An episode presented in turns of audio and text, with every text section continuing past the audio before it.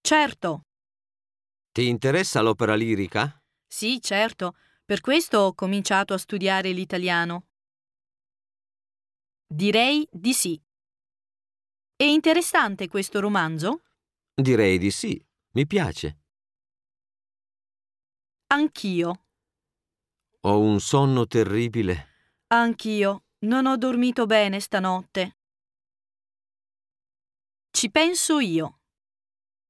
Come facciamo a sapere quale regalo piacerebbe a Maria per il suo compleanno? Ci penso io, lo chiedo al suo fidanzato.